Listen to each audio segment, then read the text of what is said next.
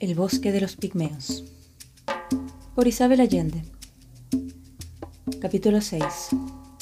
Los pigmeos. La huella anunciada por los bantúes era invisible. El terreno resultó ser un lodazal sembrado de raíces y ramas, donde a menudo se hundían los pies en una nata blanda de insectos, sanguijuelas y gusanos. Unas ratas gordas y grandes como perros se escurrían a su paso. Por fortuna, llevaban botas hasta media pierna, que al menos los protegían de las serpientes. Era tanta la humedad que Alexander y Kate optaron por quitarse los lentes empañados, mientras el hermano Fernando, quien poco o nada veía sin los suyos, debía limpiarlos cada cinco minutos. En aquella vegetación lujuriosa no era fácil descubrir los árboles marcados por los machetes. Una vez más, Alexander comprobó que el clima del trópico agotaba el cuerpo y producía una pesada indiferencia en el alma. Echó de menos el frío limpio y vivificante de las montañas nevadas que solía escalar con su padre y que tanto amaba. Pensó que si él se sentía abrumado, su abuela debía estar al borde de un ataque al corazón, pero Kate rara vez se quejaba. La escritora no estaba dispuesta a dejarse vencer por la vejez. Decía que los años se notan cuando se encorva la espalda y se emiten ruidos. Toses, carraspeos, crujir de huesos, gemidos. Por eso mismo, ella andaba muy derecha y sin hacer ruido. El grupo avanzaba casi a tientas, mientras los monos les tiraban proyectiles desde los árboles. Los amigos tenían una idea general de la dirección a seguir, pero no sospechaban la distancia que los separaba de la aldea, menos aún sospechaban el tipo de recibimiento que les esperaba.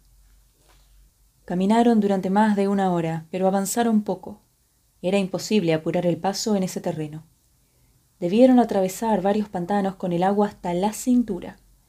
En uno de ellos, Angie Ninderera pisó en falso y dio un grito al comprender que se hundía en barro movedizo, y sus esfuerzos por desprenderse eran inútiles. El hermano Fernando y Joel González sujetaron un extremo del rifle, y ella se aferró a dos manos del otro. Así la llevaron a tierra firme. En el proceso, Angie soltó el bulto que llevaba. ¡Perdí mi bolso! exclamó Angie al ver que éste se hundía irremediablemente en el barro. No importa, señorita. Lo esencial es que pudimos sacarla, replicó el hermano Fernando. ¿Cómo que no importa? Allí están mis cigarros y mi lápiz de labios. Kate dio un suspiro de alivio. Al menos no tendría que oler el maravilloso tabaco de Angie. La tentación era demasiado grande. Aprovecharon un charco para lavarse un poco, pero debieron resignarse al barro metido en las botas. Además, tenían la incómoda sensación de ser observados desde la espesura. Creo que nos espían, dijo Kate por último, incapaz de soportar la tensión por más tiempo. Se pusieron en círculo, armados con su reducido arsenal, el revólver y el rifle de Angie, un machete y un par de cuchillos. Que Dios nos ampare, musitó el hermano Fernando, una invocación que escapaba de sus labios cada vez con más frecuencia. A los pocos minutos surgieron cautelosamente de la espesura unas figuras humanas tan pequeñas como niños. El más alto no alcanzaba el metro cincuenta. Tenían la piel de color café amarillento, las piernas cortas, los brazos y el tronco largos, los ojos muy separados, las narices aplastadas, el cabello agrupado en motas. Deben ser los famosos pigmeos del bosque, dijo Angie saludándolos con un gesto. Apenas estaban cubiertos con taparrabos. Uno llevaba una camiseta rotosa que le colgaba hasta debajo de las rodillas. Iban armados con lanzas, pero no las blandían amenazantes, sino que las usaban como bastones. Llevaban una red enrollada en un palo que cargaban entre dos. Nadie se dio cuenta de que era idéntica a la que había atrapado a la gorila en el lugar donde aterrizaron con el avión, a muchas millas de distancia. Los pigmeos contestaron al saludo de Angie con una sonrisa confiada y unas palabras en francés. Luego se lanzaron en un incesante parloteo en su lengua, que nadie entendió. Pueden llevarnos a Nugvé, les interrumpió el hermano Fernando. Nugvé. Non, non. exclamaron los pigmeos. Tenemos que ir a Nougvé, insistió el misionero. El de la camiseta resultó ser quien mejor podía comunicarse, porque además de su reducido vocabulario en francés, contaba con varias palabras en inglés. Se presentó como Belledo Cou. Otro lo señaló con un dedo y dijo que era el Tuma de su clan, es decir, el mejor cazador. Belledo Cou lo hizo callar con un empujón amistoso, pero por la expresión satisfecha de su rostro, pareció orgulloso del título. Los demás echaron a reír a carcajadas, burlándose a voz en cuello de él. Cualquier asomo de vanidad era muy mal visto entre los pigmeos. Belledo hundió la cabeza entre los hombros avergonzado. Con alguna dificultad logró explicar a Kate que no debían acercarse a la aldea, porque era un lugar muy peligroso, sino alejarse de allí lo más deprisa posible. Cosongo, Membelé, Zombe, soldados. repetía y hacía gestos de terror. Cuando les notificaron que debían ir a Nukbe a cualquier costo y que las canoas no regresarían a buscarlos antes de cuatro días, pareció muy preocupado consultó largamente con sus compañeros, y por último ofreció guiarlos por una ruta secreta del bosque de vuelta a donde habían dejado el avión. Ellos deben ser los que pusieron la red donde cayó el gorila, comentó Nadia, observando la que llevaban dos de los pigmeos. Parece que la idea de ir a Nukbe no les parece muy conveniente, comentó Alexander. He oído que ellos son los únicos seres humanos capaces de vivir en la selva pantanosa. Pueden desplazarse por el bosque y se orientan por instinto. Es mejor que vayamos con ellos, antes de que sea demasiado tarde, dijo Angie. Ya estamos aquí y seguiremos a la aldea de Nougvé. ¿No fue eso lo que acordamos? dijo Kate. A Nougvé, repitió el hermano Fernando. Los pigmeos expresaron con gestos elocuentes su opinión sobre la extravagancia que eso significaba, pero finalmente aceptaron guiarlos. Dejaron la red bajo un árbol y sin más trámite les quitaron los bultos y las mochilas a los extranjeros se los echaron a la espalda y partieron trotando entre los helechos con tal prisa que resultaba casi imposible seguirlos. Eran muy fuertes y ágiles. Cada uno llevaba más de treinta kilos de peso encima, pero eso no les molestaba. Los músculos de las piernas y los brazos eran de cemento armado. Mientras que los expedicionarios jadeaban, a punto de desmayarse de fatiga y calor, ellos corrían con pasos cortos y los pies hacia afuera, como patos, sin el menor esfuerzo y sin cesar de hablar. Belledo Kou les contó de los tres personajes que había mencionado antes, el rey Kosongo, el comandante Membelé, y Zombe, a quien describió como un terrible hechicero. Les explicó que el rey Kosongo nunca tocaba el suelo con los pies, porque si lo hacía, la tierra temblaba. Dijo que llevaba la cara cubierta, para que nadie viera sus ojos, estos eran tan poderosos que una sola mirada podía matar de lejos. Kosonko no dirigía la palabra a nadie, porque su voz era como el trueno. Dejaba sorda a la gente y aterrorizaba a los animales. El rey hablaba solo a través de la boca real, un personaje de la corte entrenado para soportar la potencia de su voz, cuya tarea también consistía en probar su comida, para evitar que lo envenenaran o le hicieran daño con magia negra a través de los alimentos. Les advirtió que mantuvieran siempre la cabeza más baja que la del rey.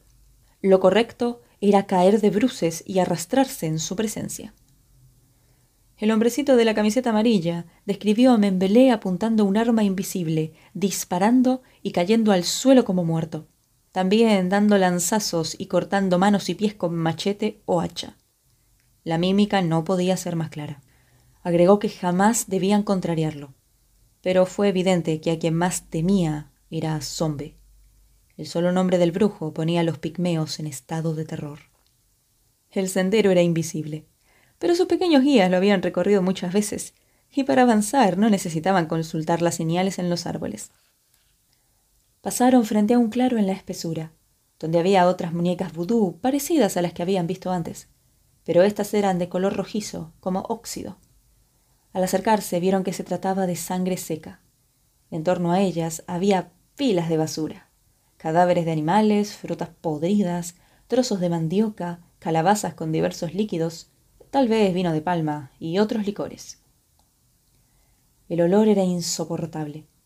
El hermano Fernando se persignó y Kate le recordó al espantado Joel González que estaba allí para tomar fotografías. Espero que no sea sangre humana, sino de animales sacrificados, murmuró el fotógrafo. La aldea de los antepasados, dijo Belledo señalando al delgado sendero que comenzaba en la muñeca y se perdía en el bosque. Explicó que había que dar un rodeo para llegar a Nukbe, porque no se podía pasar por los dominios de los antepasados, donde rondaban los espíritus de los muertos. Era una regla básica de seguridad. Solo un necio o un lunático se aventuraría por ese lado. ¿De quiénes son esos antepasados? inquirió Nadia. A Belledo Cow le costó un poco comprender la pregunta, pero al final la captó con ayuda del hermano Fernando. Son nuestros antepasados, aclaró, señalando a sus compañeros y haciendo gestos para indicar que eran de baja estatura. Cosongo y Membelé tampoco se acercan a la aldea fantasma de los pigmeos, insistió Nadia. Nadie se acerca. Si los espíritus son molestados, se vengan. Entran en los cuerpos de los vivos, se apoderan de la voluntad, provocan enfermedad y sufrimientos, también la muerte, contestó. Los pigmeos indicaron a los forasteros que debían apurarse, porque en la noche salían también los espíritus de los animales a cazar. ¿Cómo saben si es un fantasma de animal o un animal común y corriente? preguntó Nadia. Porque el espectro no tiene el olor del animal. Un leopardo que huele a antílope, una serpiente que huele a elefante, es un espectro, le explicaron. Hay que tener buen olfato y acercarse mucho para distinguirlos, se burló Alexander. Belledocow les contó que antes ellos no tenían miedo de la noche o de los espíritus de animales, solo de los antepasados, porque estaban protegidos por Ipemba Fuga. Kate quiso saber si se trataba de alguna divinidad, pero él la sacó de su horror. Era un amuleto sagrado que había pertenecido a su tribu desde hacía tiempos inmemoriales. Por la descripción que lograron entender, se trataba de un hueso humano, y contenía un polvo eterno que curaba muchos males. Habían usado ese polvo infinidad de veces durante muchas generaciones sin que se terminara. Cada vez que abrían el hueso, lo encontraban lleno de aquel mágico producto. Y Pemba Fuga representaba el alma de su pueblo, dijeron. Era su fuente de salud, de fuerza y de buena suerte para la casa. ¿Dónde está? preguntó Alexander. Les informó con lágrimas en los ojos que Ipemba Fua había sido arrebatado por Membelé y ahora estaba en poder de Kosongo. Mientras el rey tuviera el amuleto, ellos carecían de alma, estaban a su merced. Entraron en Nugbe con las últimas luces del día, cuando sus habitantes comenzaban a encender antorchas y fogatas para alumbrar la aldea. Pasaron ante unas escuálidas plantaciones de mandioca, café y banano, un par de altos corrales de madera, tal vez para animales, y una hilera de chozas sin ventanas, con paredes torcidas y techos en ruinas.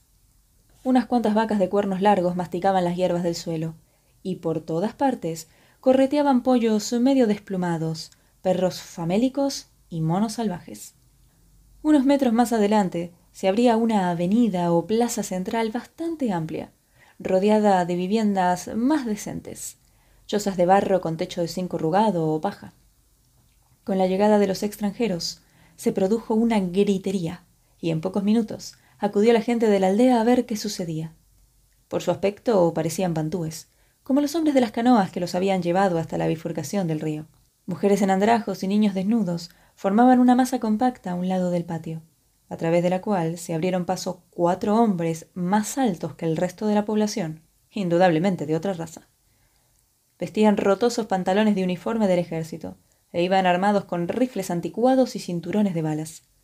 Uno tenía un casco de explorador adornado con plumas, una camiseta y sandalias de plástico. Los otros llevaban el torso desnudo y estaban descalzos. Lucían tiras de piel de leopardo atadas en los bíceps o en torno a la cabeza, y cicatrices rituales en las mejillas y brazos. Eran unas líneas de puntos, como si debajo de la piel hubiera piedrecillas o cuentas incrustadas. Con la aparición de los soldados cambió la actitud de los pigmeos. La seguridad y la alegre camaradería que demostraron en el bosque desaparecieron de sopetón. Tiraron su carga al suelo, agacharon las cabezas y se retiraron como perros apaleados. Belledo fue el único que se atrevió a hacer un leve gesto de despedida a los extranjeros. Los soldados apuntaron sus armas a los recién llegados y ladraron unas palabras en francés. Buenas tardes, saludó Kate en inglés, quien encabezaba la fila, y no se le ocurrió otra cosa que decir. Los soldados ignoraron su mano estirada, los rodearon y los empujaron con los cañones de las armas contra la pared de una choza, ante los ojos curiosos de los mirones. ¡Cosongo! ¡Membelé! ¡Zombe! gritó Kate. Los hombres vacilaron ante el poder de esos nombres y comenzaron a discutir en su idioma. Hicieron esperar al grupo durante un tiempo que pareció eterno, mientras uno de ellos iba en busca de instrucciones. Alexander se fijó en que a algunas personas les faltaba una mano o las orejas. También vio que varios de los niños que observaban la escena desde cierta distancia tenían horribles úlceras en la cara. El hermano Fernando le aclaró que eran provocadas por un virus transmitido por las moscas. Él había visto lo mismo en los campamentos de refugiados en Ruanda. Se cura con agua y jabón, pero por lo visto aquí no hay ni siquiera eso, agregó. ¿No dijo usted que los misioneros tenían un dispensario? preguntó Alexander. Esas úlceras son muy mal signo, hijo. Significa que mis hermanos no están aquí. De otro modo ya las habrían curado, replicó el misionero preocupado. Mucho rato después, cuando ya era noche cerrada, el mensajero regresó con la orden de conducirlos al árbol de las palabras, donde se decidían los asuntos de gobierno. Les indicaron que cogieran sus bultos y los siguieran. La multitud se apartó abriendo camino, y el grupo atravesó el patio o plaza que dividía la aldea. En el centro vieron que se alzaba un árbol magnífico, cuyas ramas cubrían como un paraguas el ancho del recinto. El tronco tenía unos tres metros de diámetro, y las gruesas raíces expuestas al aire caían como largos tentáculos desde la altura y se hundían en el suelo. Allí aguardaba el impresionante cosongo. El rey estaba sobre una plataforma, sentado en un sillón de felpa roja y madera dorada con patas torcidas, de un anticuado estilo francés. A ambos lados se erguían un par de colmillos de elefante colocados verticalmente, y varias pieles de leopardo cubrían el suelo. Rodeaban el trono una serie de estatuas de madera con expresiones terroríficas y muñecos de brujería. Tres músicos, con chaquetas azules de uniforme militar, pero sin pantalones y descalzos, golpeaban unos palos. Antorchas humeantes y un par de fogatas alumbraban la noche, dando a la escena un aire teatral.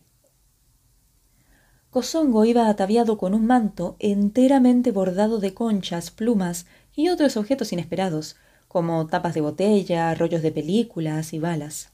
El manto debía pesar unos cuarenta kilos. Y además, llevaba un monumental sombrero de un metro de altura, adornado con cuatro cuernos de oro, símbolos de potencia y valor. Lucía collares de colmillos de león, varios amuletos y una piel de pitón enrollada en la cintura. Una cortina de cuentas de vidrio y oro le tapaba la cara. Un bastón de oro macizo con una cabeza disecada de mono en la empuñadura, le servía de cetro o báculo. Del bastón colgaba un hueso tallado con delicados dibujos. Por el tamaño y la forma, parecía una tibia humana. Los forasteros dedujeron que posiblemente era Ipembafua, el amuleto que habían descrito los pigmeos. El rey usaba voluminosos anillos de oro en los dedos con formas de animales y gruesas pulseras del mismo metal que le cubrían los brazos hasta el codo. Su aspecto era tan impresionante como el de los soberanos de Inglaterra en el día de su coronación, aunque en otro estilo. En un semicírculo en torno al trono se hallaban los guardias y ayudantes del rey. Parecían bantúes como el resto de la población de la aldea. En cambio, el rey era aparentemente de la misma raza alta que los soldados. Como estaba sentado, era difícil calcular su tamaño, pero parecía enorme, aunque eso también podía ser efecto del manto y el sombrero. Al comandante Maurice Membelé y al brujo zombe no se les veía en parte alguna. Mujeres y pigmeos no formaban parte del entorno real, pero detrás de la corte masculina había una veintena de mujeres muy jóvenes que se distinguían del resto de los habitantes de Nukbe, porque estaban vestidas con telas de vistosos colores y adornadas con pesadas joyas de oro. En la luz vacilante de las antorchas, el metal amarillo relucía contra su piel oscura. Algunas sostenían infantes en los brazos, y había varios niños pequeños jugueteando a su alrededor. Dedujeron que se trataba de la familia del rey, y les llamó la atención que las mujeres parecían tan sumisas como los pigmeos. Por lo visto, no sentían orgullo de su posición social, sino miedo. El hermano Fernando les informó que la poligamia era común en África, y a menudo el número de esposas y de hijos indica poder económico y prestigio. En el caso de un rey, cuanto más hijos tiene, más próspera es su nación. En ese aspecto, como en muchos otros, la influencia del cristianismo y de la cultura occidental no había cambiado las costumbres. El misionero aventuró que las mujeres de Kosongo tal vez no habían escogido su suerte, sino que habían sido obligadas a casarse. Los cuatro soldados altos empujaron a los extranjeros, indicándoles que debían postrarse ante el rey. Cuando Kate intentó levantar la vista, un golpe en la cabeza la hizo desistir de inmediato. Así quedaron, tragando el polvo de la plaza, humillados y temblando, durante largos e incómodos minutos, hasta que cesó el golpeteo de los palos de los músicos, y un sonido metálico puso fin a la espera. Los prisioneros se atrevieron a mirar hacia el trono. El extraño monarca agitaba una campana de oro en la mano. Cuando murió el eco de la campana, uno de los consejeros se adelantó y el rey le dijo algo al oído. El hombre se dirigió a los extranjeros en una mezcolanza de francés, inglés y bantú para anunciar, a modo de introducción, que Kosongo había sido designado por Dios y tenía la misión divina de gobernar. Los forasteros volvieron a enterrar la nariz en el polvo, sin ánimo de poner en duda esta afirmación comprendieron que se trataba de la boca real, tal como les había explicado Belledo Enseguida el emisario preguntó cuál era el propósito de esa visita en los dominios del magnífico soberano Kosongo. Su tono amenazante no dejó lugar a dudas sobre lo que pensaba del asunto. Nadie contestó. Los únicos que entendieron sus palabras fueron Kate y el hermano Fernando, pero estaban ofuscados, desconocían el protocolo y no querían arriesgarse a cometer una imprudencia Tal vez la pregunta era solo retórica y Kosongo no esperaba respuesta. El rey aguardó unos segundos en medio de un silencio absoluto. Luego agitó de nuevo la campana, lo cual fue interpretado por el pueblo como una orden. La aldea entera, menos los pigmeos, empezó a gritar y amenazar con los puños, cerrando el círculo en torno al grupo de visitantes. Curiosamente, no parecía una revuelta popular, sino un acto teatral ejecutado por malos actores. No había el menor entusiasmo en el bochinche. Incluso algunos se reían con disimulo. Los soldados que disponían de armas de fuego coronaron la manifestación colectiva con una inesperada salva de balas al aire, que produjo una estampida en la plaza. Adultos, niños, monos, perros y gallinas corrieron a refugiarse lo más lejos posible, y los únicos que quedaron bajo el árbol fueron el rey, su reducida corte, su atemorizado harén y los prisioneros, tirados en el suelo, cubriéndose la cabeza con los brazos seguros de que había llegado su última hora. La calma volvió de a poco al villorrio. Una vez concluida la balacera y disipado el ruido, la boca real repitió la pregunta. Esta vez, Kate Cole se levantó sobre sus rodillas, con la poca dignidad que sus viejos huesos le permitían, manteniéndose por debajo de la altura del temperamental soberano, tal como Belledo Cole les había instruido, y se dirigió al intermediario con firmeza, pero tratando de no provocarlo. Somos periodistas y fotógrafos, dijo señalando vagamente a sus compañeros. El rey cuchicheó algo a su ayudante, y éste repitió sus palabras. ¿Todos? No, Su Serenísima Majestad. Esa dama es dueña del avión que nos trajo hasta aquí, y el señor con lentes es un misionero, explicó Kate, apuntando a Nanji y al hermano Fernando, y agregó antes de que preguntaran por Alexander y Nadia. Hemos venido de muy lejos a entrevistar a su originalísima Majestad, porque su fama ha traspasado las fronteras y se ha regado por el mundo. Kosongo, quien parecía saber mucho más francés que la boca real, fijó la vista en la escritora con expresión de profundo interés, pero también de desconfianza. ¿Qué quieres decir, mujer vieja? preguntó a través del otro hombre. ¿En el extranjero hay gran curiosidad por su persona, su altísima majestad? ¿Cómo es eso? dijo la boca real. Usted ha logrado imponer paz, prosperidad y orden en esta región, Su Absolutísima Majestad. Han llegado noticias de que usted es un valiente guerrero. Se sabe de su autoridad, sabiduría y riqueza. Dicen que usted es tan poderoso como el antiguo rey Salomón. Kate continuó con su discurso, enredándose con las palabras, porque no había practicado francés en veinte años, y en las ideas porque no tenía demasiada fe en su plan. Estaban en pleno siglo XXI, ya no quedaban de esos reyesuelos bárbaros de las malas películas, que se espantaban con un oportuno eclipse de sol. Supuso que Kosongo estaba pasado de moda, pero no era ningún tonto. Un eclipse de sol no bastaría para convencerlo. Mm, se le ocurrió, sin embargo, que debía ser susceptible a la adulación, como la mayoría de los hombres con poder. No estaba en su carácter echar flores a nadie, pero en su larga vida había comprobado que se le puede decir a un hombre la lisonja más ridícula y por lo general la cree. Su única esperanza era que Kosongo se tragara aquel burdo anzuelo. Sus dudas se disiparon pronto, porque la táctica de halagar al rey tuvo el efecto esperado.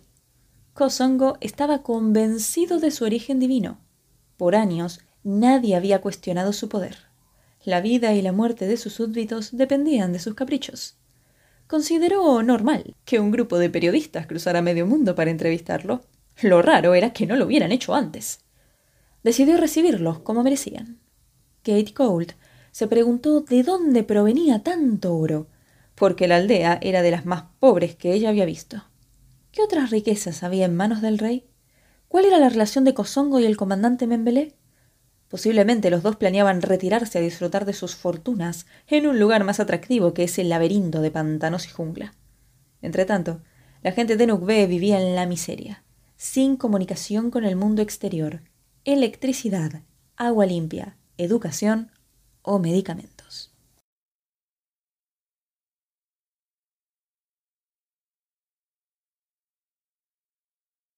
¿Y qué les ha parecido? Sepan que cualquier crítica, comentario o sugerencia, me lo pueden escribir a castellanoaudiolibros.com. Me encantaría escuchar lo que opinan ustedes. Un saludo y hasta la próxima historia.